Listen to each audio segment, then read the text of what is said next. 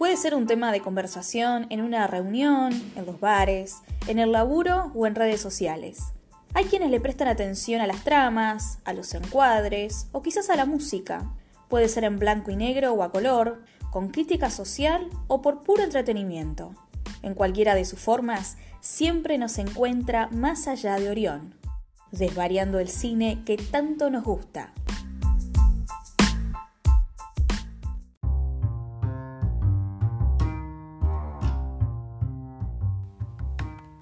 Buenas, ¿cómo andan?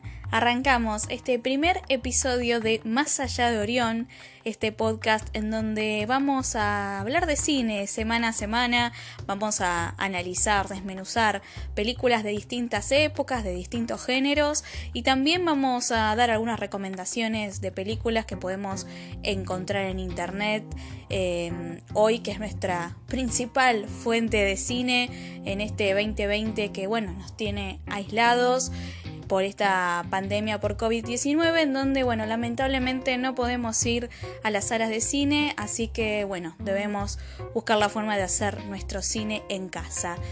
Y una de las cosas que más nos gusta a la gente que nos que amamos el cine, además de mirar cine, es poder hablar de cine. Así que esta es la propuesta que presentamos desde Más allá de Orión. Arrancamos este primer episodio.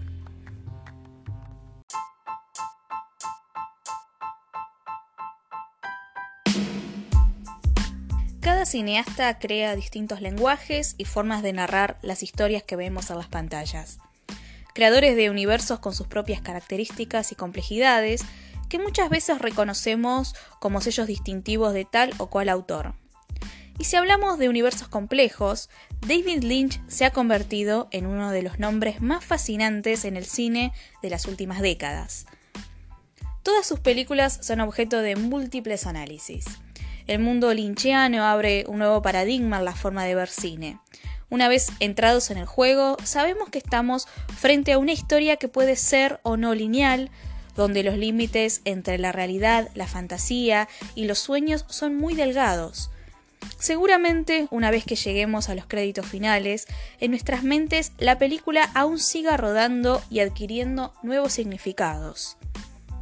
La filmografía completa de Lynch merece un análisis extenso, pero en el capítulo de hoy vamos a centrarnos en una de sus películas consideradas de las mejores de su obra y en lo personal podría decir que es mi favorita de este director. Se trata de Mulholland Drive, película del año 2001 que en Argentina se estrenó como El Camino de los Sueños, un nombre que definitivamente no le hace justicia, así que la vamos a nombrar como su título original lo indica. Esta película comenzó a filmarse con la intención de ser un piloto para una serie de televisión que la cadena ABC rechazó. Pero esto no dejó que Lynch la descartara, sino que amplió la historia para convertirla en un largometraje. El resultado final parte de ese piloto reeditado y alrededor de 50 minutos de material adicional que se filmó casi dos años después. Si debemos hacer una sinopsis rápida de la película, podríamos decir que la película cuenta la historia de Betty, una joven aspirante actriz que llega a Los Ángeles con el firme objetivo de cumplir su sueño y convertirse en estrella. Apenas llega a la ciudad, conoce a Rita, una misteriosa mujer que sufre amnesia tras un accidente automovilístico en la avenida Mulholland Drive y que no puede recordar nada de su vida ni de quién es. Además, lo único que posee, y sin saber por qué, es una cartera con mucho dinero y una llave azul. A partir de esto, ambas protagonistas se embarcan a investigar cuál es la verdad acerca de Rita. Hasta acá, esto es lo que sucede en gran parte de la película. Pero como ya dijimos, se trata de una película de Lynch y lo que parece simple está inmerso en una trama mucho más enredada. Así que vamos a comenzar a destripar esta historia, es por eso que advertimos que se vienen los spoilers, caso contrario sería muy difícil analizar esta película. Avanzada la historia, la película llega a su clímax en el momento en que Betty y Rita llegan al Club del Silencio. Allí está el maestro de ceremonias que sentencia, no hay banda, todo es una grabación, es una ilusión. Esta se convierte en la primera advertencia que parece decirnos que nada de lo que acabamos de ver es real. Instantes después, la historia da un giro. Es cuando vemos despertar a Betty. Claro que ese ahora no es su nombre, sino que en realidad se llama Diane. Tampoco la vemos viviendo en ese lujoso departamento que una tía le había prestado para su estadía a Los Ángeles, sino que en uno mucho más chico y mucho menos atractivo, Diane atraviesa un fuerte estado depresivo ya que su novia, Camille, a quien habíamos conocido en la primera parte de la película como Rita, la dejó por un reconocido director con quien está por casarse. En el sueño de Diane estaban proyectados sus más fuertes deseos. Por un lado, sus aspiraciones como actriz, que comenzaban a destacarse en los castings. Por otro lado, estar con Camille, convertida en una Rita inmensamente vulnerable y enamorada. Además, muchos personajes que son súper amigables con Betty son quienes se burlan, humillan o simplemente ignoran a Diane. La realidad es que Diane es una actriz fracasada y abandonada por su amante, quien sí goza de fama y fortuna. Además, en su departamento vemos que aparece nuevamente una llave azul. En un flashback conocemos que Diane contrató a un asesino a sueldo, a quien le entrega una cartera con mucho dinero para que asesine a Camille. El matón le advierte que cuando el trabajo esté terminado encontrará una llave azul como forma de aviso. Entonces, Camille está muerta y Diane se encuentra hundida en una gran demencia y culpa por haber sido la ex despechada que causó su asesinato. No es casual que Mulholland Drive transcurra en Hollywood, conocida justamente como la fábrica de sueños, ese lugar tan idealizado donde pareciera que todo es posible, como para la Betty del sueño, que en realidad también tiene un rostro oscuro y perverso. Incluso en el sueño de Diane, los ejecutivos y productores de Hollywood son proyectados como hombres que se mueven con códigos mafiosos e intereses que están por arriba de cualquier aspecto artístico. Algo que quizás hoy, si observamos la industria del cine desde la actual perspectiva post Harvey Weinstein, no sería algo tan exagerado, pero ya vamos a analizar este tema en un próximo capítulo. Decíamos entonces, Diane sufre ser rechazada por la industria y por la mujer que ama. El rechazo es su peor miedo, al igual que le sucede a muchos y muchas aspirantes a querer cumplir sus sueños en Hollywood y poder convertirse en otras personas que incluso se cambian su nombre.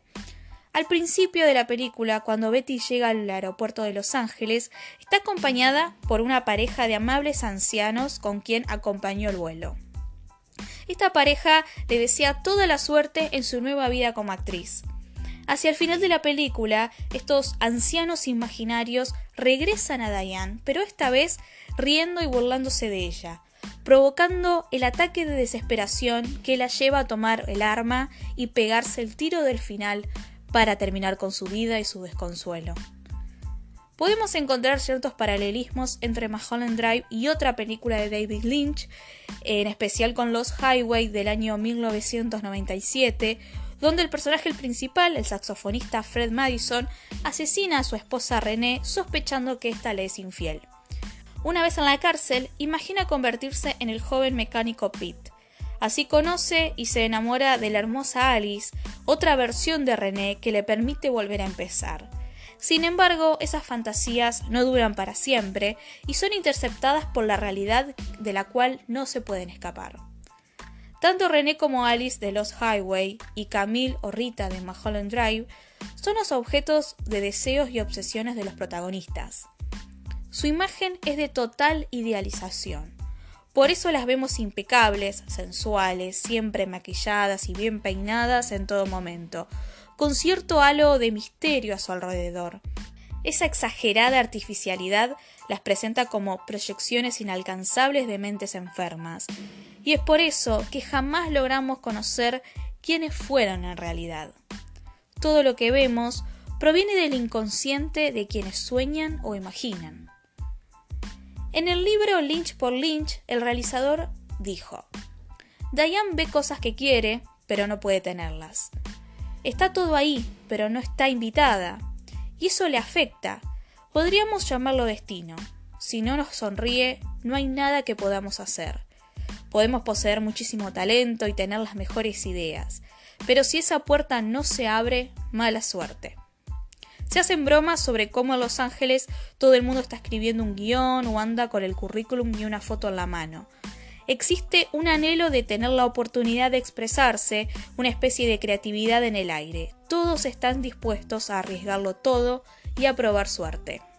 Volviendo a Mulholland Drive, hasta acá el análisis que hicimos es el que condice en gran medida con la opinión general que hay sobre la película. Sin embargo, si lo enmarcamos en la obra completa de Lynch, sabemos que puede estar abierta a múltiples interpretaciones. Lynch no se caracteriza por esclarecer sus tramas, simplemente deja que los espectadores hagan sus propias conclusiones. Esto nos permite abrir nuevos interrogantes. ¿Se trata realmente de una primera parte que es un sueño y una segunda que es la realidad? ¿Qué sucedería si fuese al revés? ¿Es realmente Dayan la que está soñando? ¿Qué pasaría si se tratara de sueños de Rita o Camille? O si quizás es otra persona la que sueña o imagina. Y así podríamos seguir haciéndonos preguntas, dando nuevas respuestas y generando otros significados a la película. El juego está abierto. Lo cierto es que Mulholland Drive es una obra inquietante y maravillosa para siempre volver a ver y encontrar nuevos detalles que la convierten en una de las mejores y más jugadas películas de las primeras décadas de este siglo XXI.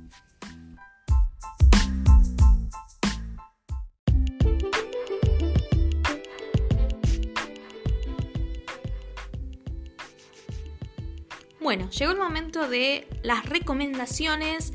La idea de esta segunda parte de, este episodio es recomendar tres películas. En este caso, en este primer capítulo de Más allá de Orión, vamos a recomendar tres películas que podés encontrar en Netflix y quizás no viste. Netflix tiene de todo, eh, seguramente eh, lo consumimos principalmente para ver eh, muchas series, que es, digamos, el fuerte de esta plataforma, pero también hay muchísimo cine. Em, quizás a simple vista no hay películas demasiado interesantes. Lo que les recomiendo sí es que no se queden solamente con lo que recomiendan cuando abren la plataforma en la portada que salen las 10 películas más vistas en Argentina, por ejemplo, no se queden con esa lista porque por lo general no hay muy buenas películas justamente en esa lista, ni tampoco se queden con lo que primero Netflix les recomienda eh, apenas lo, abren. Así que exploren un, un poquito más, este, tómense el tiempo, vayan a la parte de películas y fíjense que hay muchas cosas interesantes que están medias escondidas, pero están ahí y son muy buenas películas. Tres vamos a recomendar hoy, películas con un perfil más que nada independiente, no nos vamos a centrar tanto en, los clásicos o en las películas más de Hollywood o las más conocidas, vamos a ir a algunos títulos que son un tanto desconocidos, pero son muy buenos. La primera, Christine, una película del año 2016, no es la Christine de Stephen King, esta es otra película, es una película dirigida por Antonio Campo, protagonizada por Rebecca Hall, y es eh, una película que cuenta la historia real de Christine Chabak, que era una periodista estadounidense que lamentablemente pasó, digamos, a la posteridad, porque en el año 1974 se suicidó en cámara. Tomó la muy trágica decisión de este, pegarse un tiro mientras estaba conduciendo un noticiero, en el momento que estaba saliendo al aire. Eh, y bueno, esta película cuenta la historia de esta periodista, de cómo en un momento de muchísima crisis personal, tanto este, emocional y psíquica como también profesional, ella era una periodista con muchísima ambición, digamos, ella más que nada se ocupaba de hacer muchas notas en la calle, pero lo que principalmente aspiraba era poder ser presentadora en el noticiero en el cual ella estaba trabajando, pero se le imposibilitaba poder llegar a ese objetivo profesional al que tanto aspiraba. Y bueno, cuestiones familiares y un montón de cuestiones personales de ella que la llevan a tomar esta terrible decisión. Eh, es una historia real, como dijimos, que realmente vale la pena ver, además de que, bueno, la historia real de por sí es sumamente tremenda. Em, la película es muy buena y es muy buena la actuación de Rebecca Hall, una actriz que por lo general hemos visto quizás en algunos papeles más secundarios, suele ser esas actrices de reparto, en este caso tiene un protagónico y la verdad que lo lleva muy bien. La segunda película que vamos a recomendar hoy, que pueden encontrar en Netflix, es Outside In del año 2017, película independiente dirigida por Lynn Shelton. Dato sobre esta mm, directora, Lynn Shelton, que murió hace muy poquito, murió el pasado mes de mayo por, este, bueno, por una enfermedad en la sangre que ella tenía. Tenía 54 años y este, tenía una prolífica carrera en el cine independiente. No era una directora súper reconocida, como por lo general no lo son las directoras mujeres. Un próximo capítulo vamos a estar hablando sobre el tema del rol de las directoras mujeres en estos días. Eh, pero así todo, Lynn Shelton era muy conocida dentro del ambiente y era, se destacaba muchísimo su trabajo en sus películas de bajo presupuesto, este, con historias muy humanas, muy interesantes. Ella por ahí se la conoció más que nada dirigiendo series de televisión, hizo, eh, dirigió capítulos de Mad Men, Glow, em, dirigió, bueno, Master of None, varias de esas series que están en Netflix justamente. También fue la directora de los últimos dos especiales de comedia de Mark Maron, del humorista Mark Maron, que justamente fue su compañero en el último tiempo. Mark Maron fue quien la estuvo acompañando en sus últimos días. Este, así que vale la pena explorar la filmografía de esta directora. Así que pueden arrancar entonces con Outside In, que la encuentran en Netflix, como decíamos, que es la historia de un hombre de 38 años que sale de la cárcel este, por un crimen que no se sabe si realmente lo cometió o no. Este, adelantando la película van a saber realmente qué es lo que pasó, pero lo cierto es que él cumplió 20 años este, de condena en prisión y bueno, sale finalmente gracias también a la ayuda de una profesora que él tenía en el secundario, porque obviamente cuando entró, este, cuando empezó a cumplir su condena tenía, era adolescente, tenía 18 años, recién estaba terminando el secundario y una profesora del secundario lo estuvo acompañando durante todo ese tiempo y de alguna manera fue la que lo ayudó a poder salir y lo ayuda también a poder reinsertarse en un nuevo mundo tecnológico en donde cuando él se fue de todo ese mundo era un adolescente y ahora de golpe es un hombre de casi 40 años, pero que todavía se maneja con algunas cuestiones adolescentes. Tiene un amor no correspondido hacia esta profesora que, lo ayudó en todos sus años en la cárcel, que a su vez ella está pasando, bueno, por una crisis matrimonial. Este, una historia muy linda, muy interesante, tiene un muy buen ritmo de llevar las historias de Shelton. Seguramente vamos a hablar próximamente de otras de sus películas. Outside In dijimos que se llama entonces esta película del año 2017. Y la tercera película que recomendamos hoy se llama Una del año 2016 de Benedict Andrews. Eh, está protagonizada por Rooney Mara y Ben Mandelson. Esta es una película incómoda para definirla con una palabra. Es una película incómoda porque habla de... Eh, bueno, es una mujer que se llama Una, justamente Una es el nombre de la protagonista que interpreta a Rooney Mara, que se reencuentra con el hombre que abusó de ella en su eh, preadolescencia, con quien ella por mucho tiempo pensaba que había tenido una especie de relación amorosa, pero en realidad era un adulto con una niña de 13 años. Entonces ella va a buscarlo, él hoy tiene otra identidad y va a buscarlo a su lugar de trabajo. La película es muy teatral, está basada en una obra de teatro, es sumamente teatral porque ocurre mucho en los interiores. Gran parte de la película transcurre en el lugar de trabajo de, de este hombre, en donde ella va a buscarlo. Entonces los diálogos que ellos van teniendo la historia se va reconstruyendo también a través de flashbacks y a su vez mientras él habla con ella también tiene que estar este, lidiando con cuestiones puramente laborales.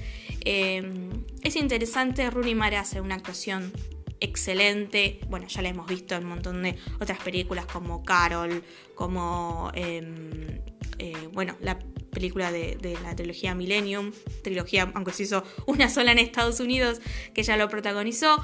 Eh, excelente actriz, esta es una muy buena película para ver. Em, de vuelta, es una película incómoda, es una película que merece eh, tenerle paciencia, eh, que merece mm, mentalizarse respecto, ¿no? Pues estamos viendo una película que tiene que ver con un tema tan sensible como es el abuso. Y también es una película que merece abrir un poco la cabeza respecto a ciertas percepciones o ideas que tenemos sobre cómo una víctima de abuso sobrelleva esa situación, ¿no? Que es muy distinta este, esta situación en cada persona. Entonces, digamos, merece quitarse muchísimos prejuicios que quizás este, cada uno de, nosotros podemos llegar a tener.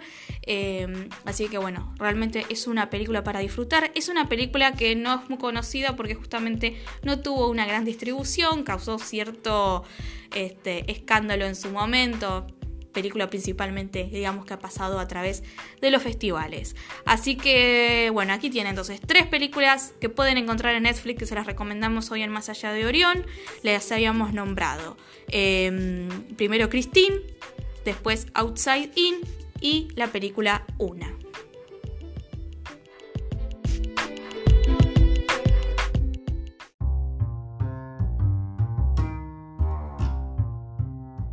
Y así llegamos al final de este primer episodio de Más allá de Orión. Recuerden que nos pueden encontrar en Instagram, estamos como Más allá de Orión.